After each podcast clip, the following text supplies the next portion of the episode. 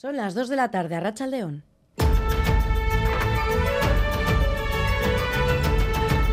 Crónica de Euskadi con Irache Martínez que salgas de fiesta y haya navajazos como ha habido hace poco en Vitoria, pues evidentemente no es normal. A mí me parece muy bien que se aumenten las multas por eso. Me parece bien, la verdad. En la fiesta está para disfrutar, no para pasar miedo. Pues me parece genial que se pongan duros con esos temas. Y a mí sí que me ha pasado de, volver en metro de fiesta y estar con unas amigas y que un hombre en el metro nos saque una navaja. Y nos asustamos mucho. Ar de fiesta no, pero sí que volviendo a casa sí que me han sacado la navaja un par de veces.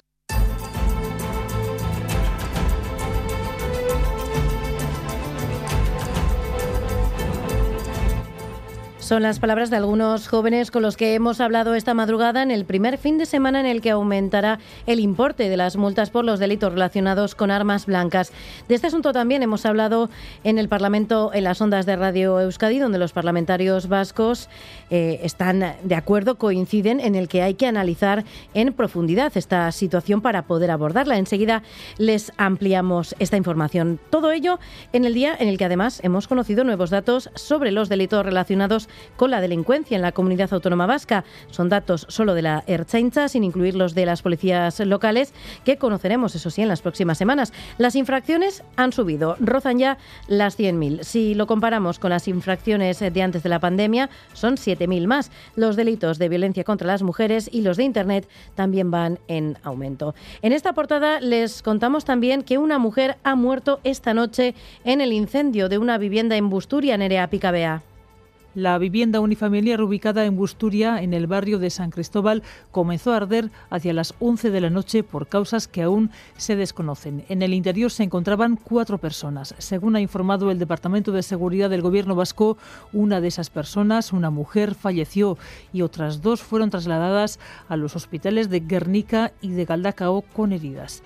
Al lugar se acercaron dotaciones de bomberos de Vizcaya que enseguida pudieron controlar el fuego y extinguir las llamas. El fuego no ha producido más daños. La Archanza investiga ahora las causas de ese incendio. Y vamos ya con la actualidad deportiva. John Zubieta, Rachaldeón. Hola, Rachaldeón. El Athletic buscará esta noche en Mestalla repetir el éxito copero de hace unas semanas ante un Valencia que ya está en descenso. Valverde recupera a Iñaki Williams, pero pierde a Herrera por lesión de última hora. El Alavés Gloriosas se cita esta tarde con el Barcelona y el Alavés de Luis García Plaza buscará esta tarde en la Roma Hereda el cuarto triunfo seguido para continuar con su lucha por el ascenso directo. En golf, John Ram sigue en racha y se coloca en segunda posición en el Open de Phoenix con menos 8 a dos golpes del líder, el estadounidense Scotty Scheffler. En baloncesto, el Vasconia volvió a caer en Europa, en esta ocasión ante el Zalgiris. Por su parte, el Bilbao Basket se conjura para ganar por fin al Granada después de varias derrotas. Y en pelota, la Razábal y Albisu ganaron en Tafalla a Pello Echeverría y Rezusta. Esta tarde, el Labrit acoge la Altuna Tolosa frente al Peña Mariez Currena y en Marquina, Lasso y Ezquiroz se enfrentarán a Elorde y Zabaleta. A esta hora tenemos 14 grados en Donostia, Bilbao y Bayona, 8 grados en Gasteiz e Iruña. Vamos ya con el pronóstico del tiempo para las próximas horas. Euskalmet, Nayara Barredo, Rachaldeón. A Rachaldeón seguiremos con cielos despejados durante las próximas horas. Las temperaturas alcanzarán los 14 o 15 grados en la vertiente cantábrica, mientras que en la mitad sur nos quedaremos en el entorno de los 10 grados. El viento seguirá soplando del sureste, algo racheado, sobre todo en zonas de montaña, y en la costa predominará el viento del este por la tarde. Durante la noche volverá a predominar esa componente sur en todas las zonas.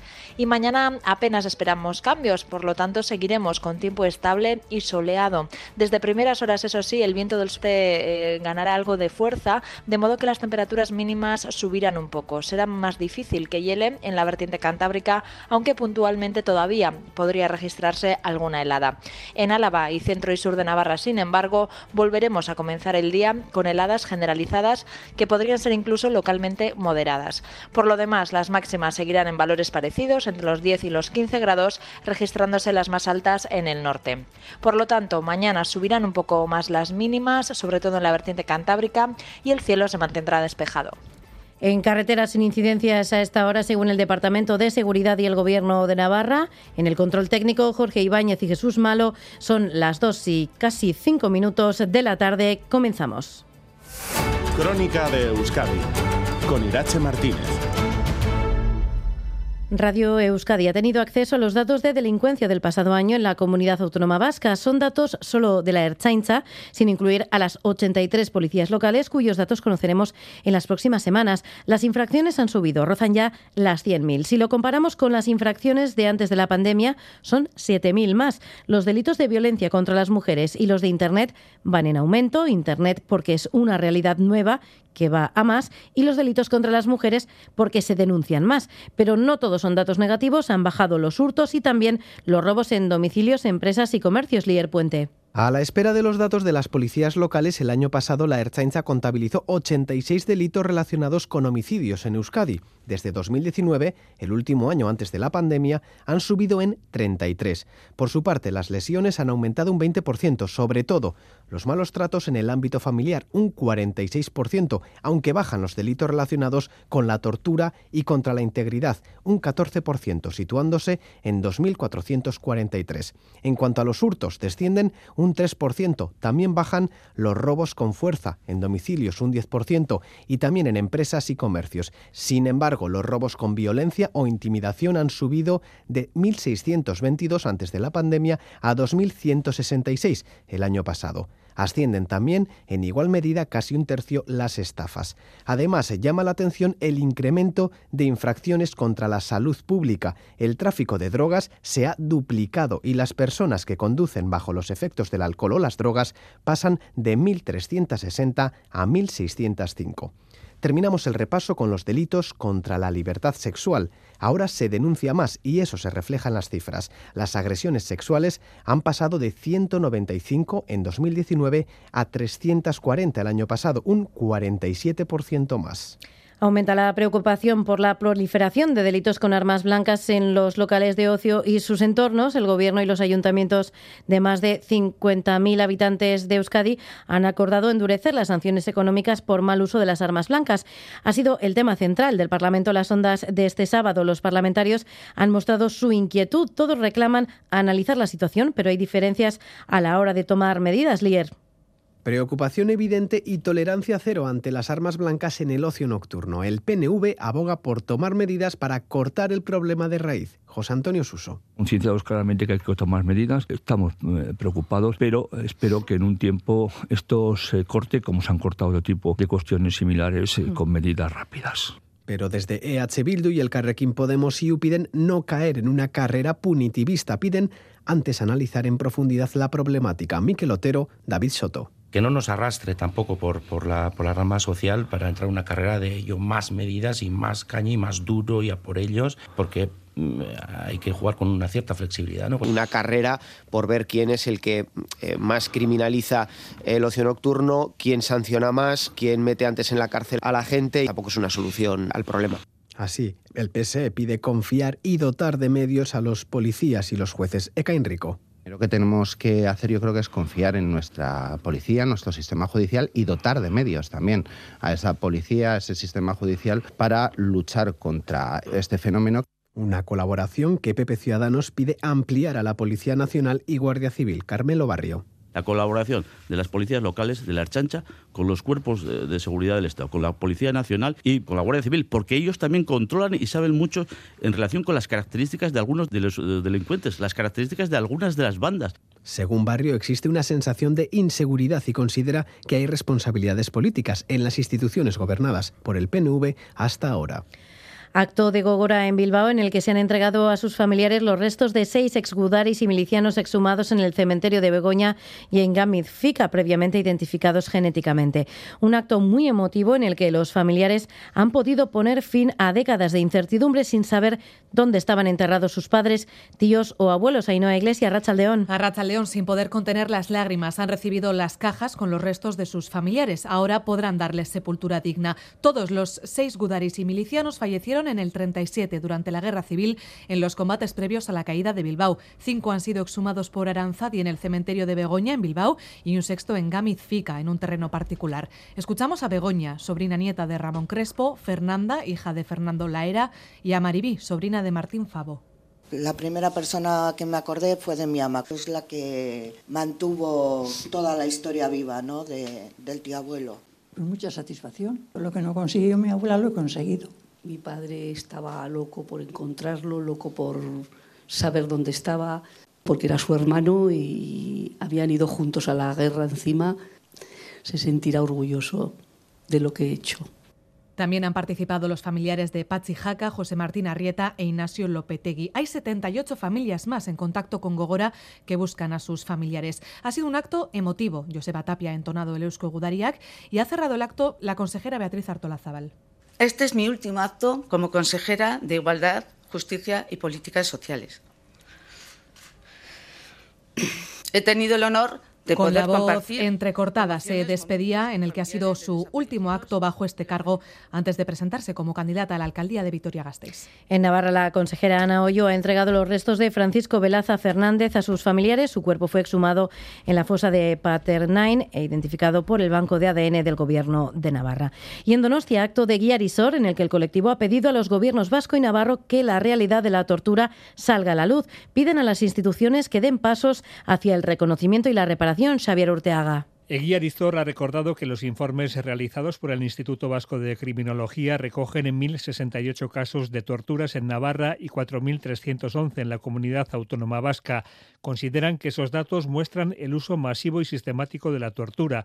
No obstante, han denunciado que existe un silencio para ocultar sus consecuencias y la impunidad de los responsables. Por ello, han pedido al Gobierno vasco y al navarro que se comprometan con el reconocimiento y la reparación de las personas que han sido torturadas. Y Xone A fin de que la realidad de la tortura salga de la sombra a la luz, pedimos compromisos, compromisos y pasos sólidos para profundizar en el camino del reconocimiento y de la reparación social, política e institucional de las personas que hemos sido torturadas. Y, por supuesto, también pedimos que se desarrollen mecanismos para establecer garantías de no repetición. Al acto celebrado en el barrio de Inchaurrondo han acudido decenas de personas que han sufrido torturas. Han comparecido con carpetas azules en sus manos para anunciar que a partir del 13 de febrero Eguiarizor ofrecerá en varios municipios el documental sobre la tortura Carpeta Urdiñac.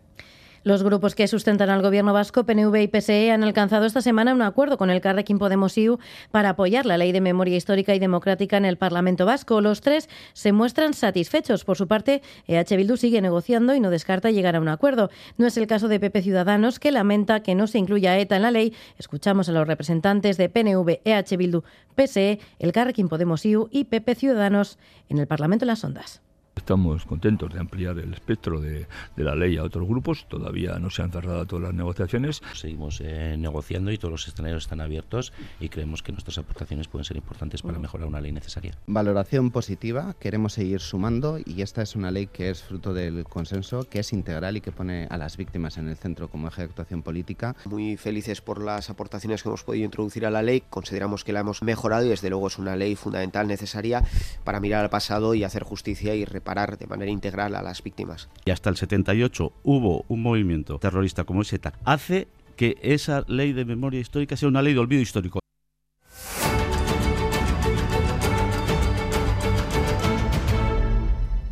Este sábado muchos partidos han realizado actos de precampaña. El más destacado lo protagonizaba EH Bildu en Tabacalera, jornada municipalista en la que han participado cerca de 400 representantes municipales de la coalición, entre ellos el candidato a la alcaldía de Donostia, Juan Carlos Izaguirre, o la candidata a la alcaldía de Gasteiz, Rocío Vitero, pero Arregui.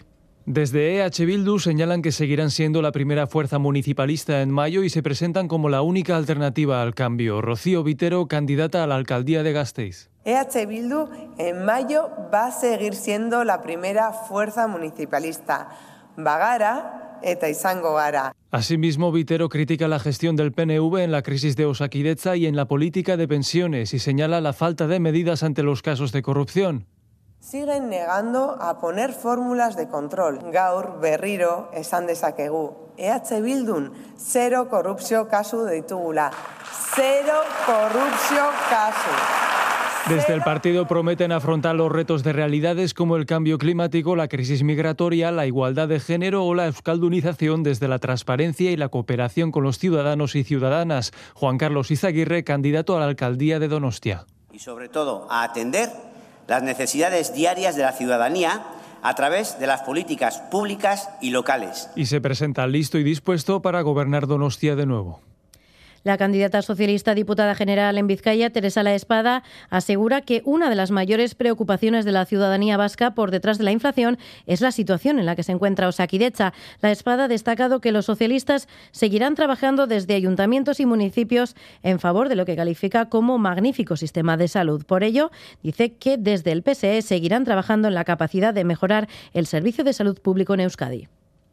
Sería un fracaso del sistema que las familias tengan que dedicar parte de su dinero y de sus ingresos ya mermados para poder pagarse servicios privados que deberían ser públicos. Eso sería un gran fracaso y de eso los socialistas y las socialistas no lo vamos a consentir. Tenemos capacidades, tenemos autogobierno y tenemos el instrumento fiscal para hacer que esto no sea posible.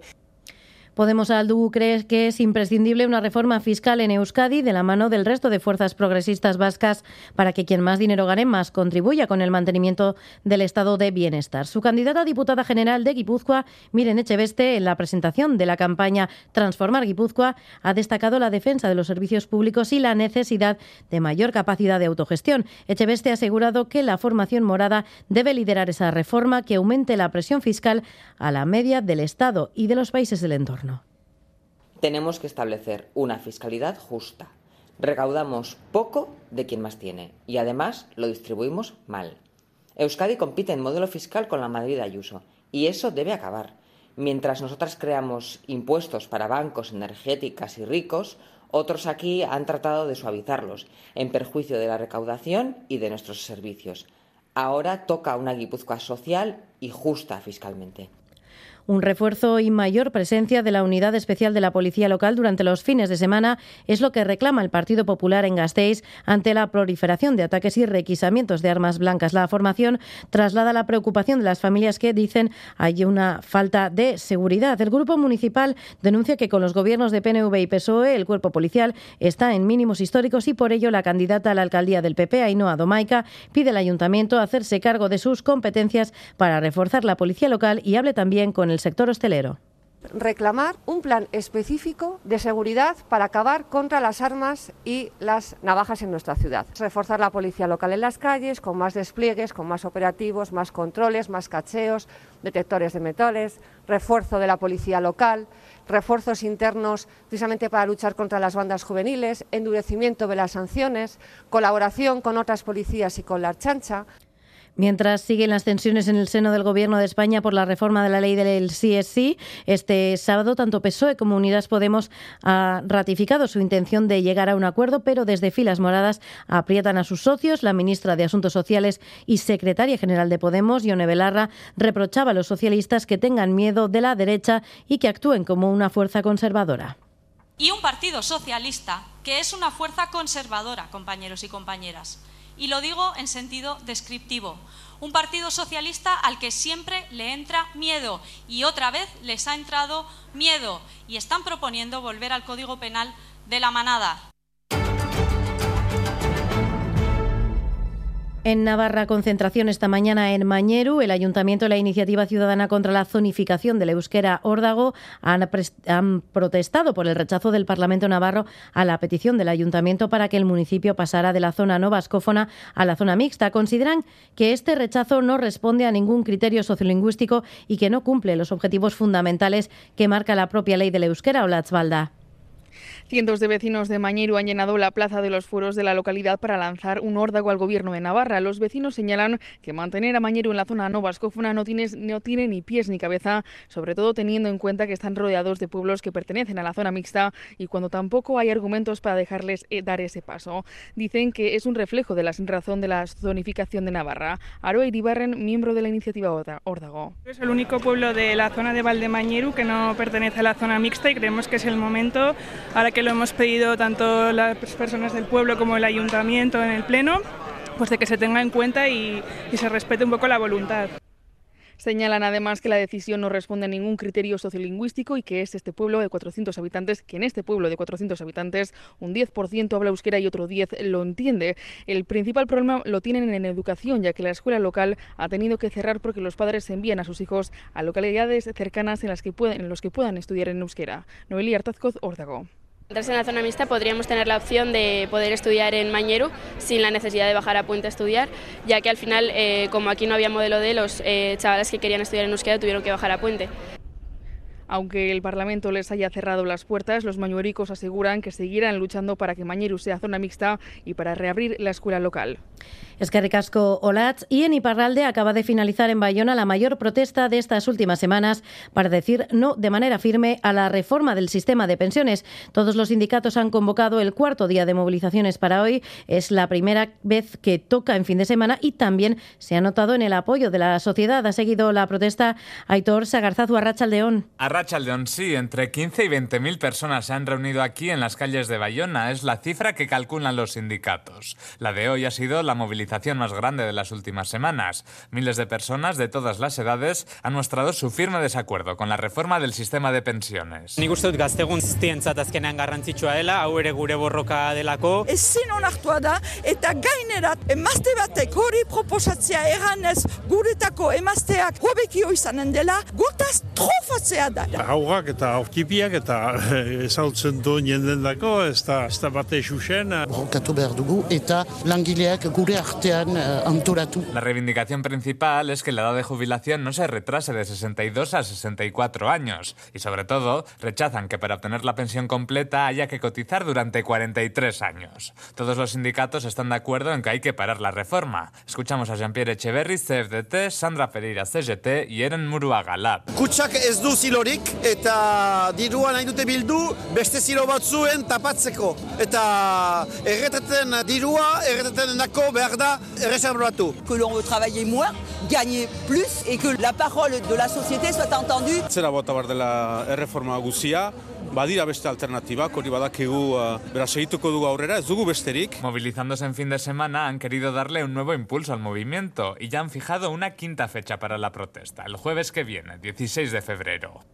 Y hoy se ha celebrado en Arcaute el acto de entrega de medallas al mérito en emergencias y protección civil de Euskadi. El vicelendacari primero y consejero de seguridad, Josué Ercoreca, ha entregado la, la, medalla al mérito a una archaña fuera de servicio que ayudó a detener a un maltratador en Cataluña y 10 diplomas a equipos de bomberos que trabajaron en la extinción de los incendios registrados el año pasado en Euskadi y Navarra. Escuchamos a David Erchaña que recibía la medalla al mérito.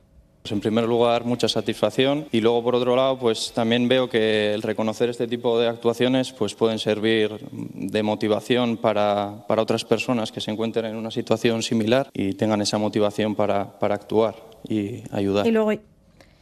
Hoy es el Día Internacional de la Mujer y la Niña en la Ciencia, una jornada que sirve para poner sobre la mesa el déficit de mujeres aún existente en el ámbito científico, especialmente en algunas carreras universitarias. Marta Macho, doctora en matemáticas, profesora agregada de la Universidad del País Vasco y editora del blog Mujeres con Ciencia, cree que es importante empoderar a las mujeres desde niñas para dar la vuelta a esta situación. Lo ha explicado esta mañana en Crónica de Euskadi fin de semana.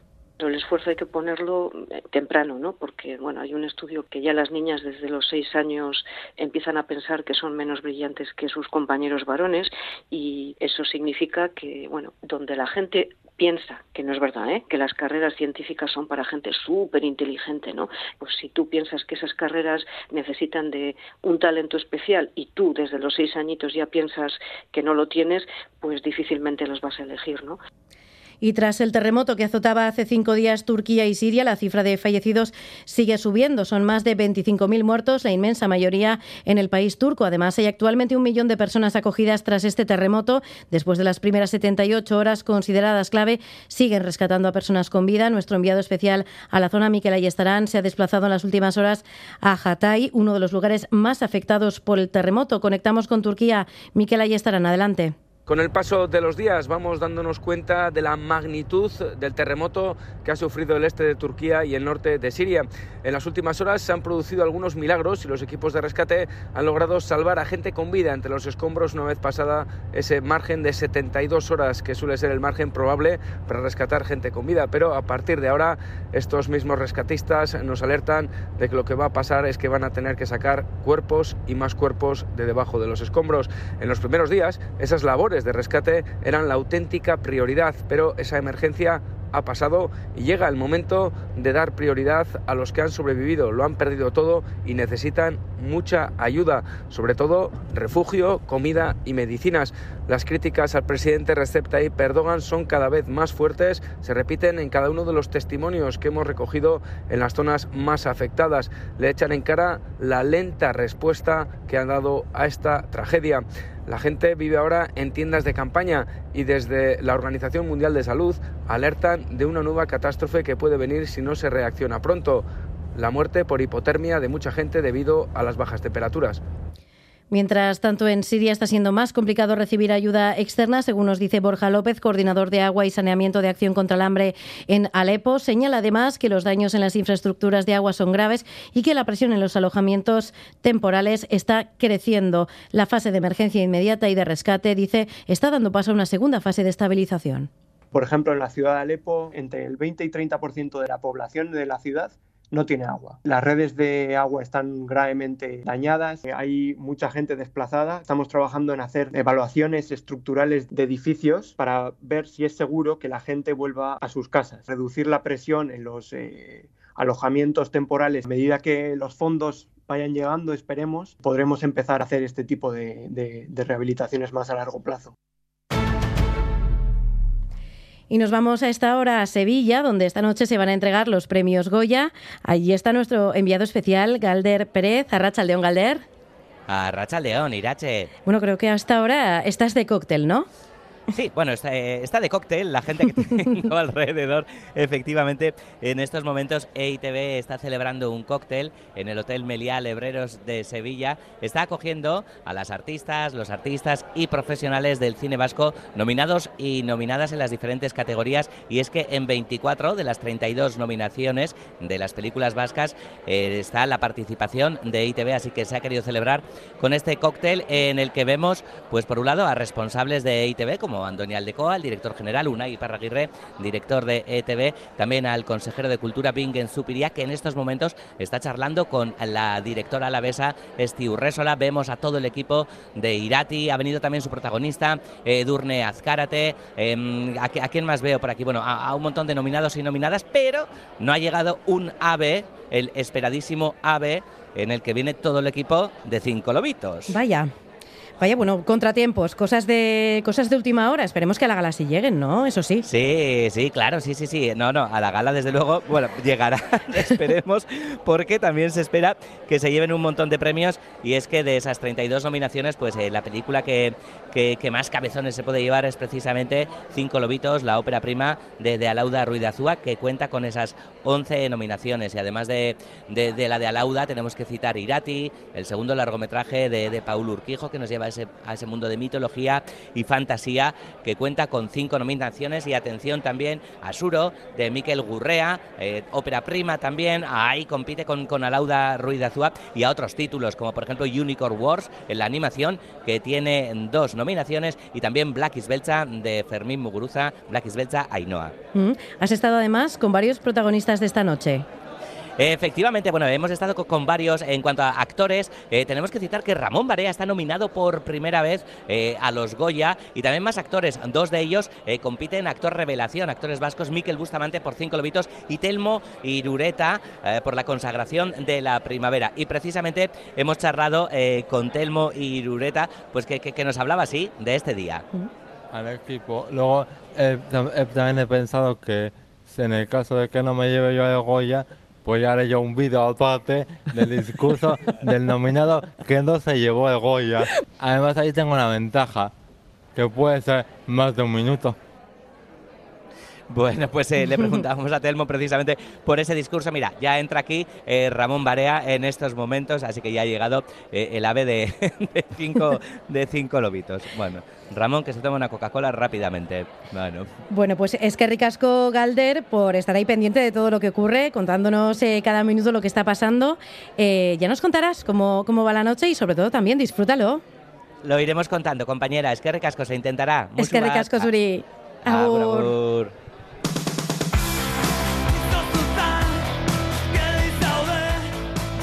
El grupo musical Donostia Keitan ofrecerá esta noche su último concierto, una despedida a 15 años de trayectoria musical. El grupo que comenzó haciendo ska ya ha ido evolucionando, fusionando diferentes estilos musicales. Deja siete discos con decenas de canciones que forman parte de su repertorio. El concierto de despedida será en Oyalume, Viltoquia de Astigarraga y ya no hay entradas. Con su música nos despedimos. Ondo Agur.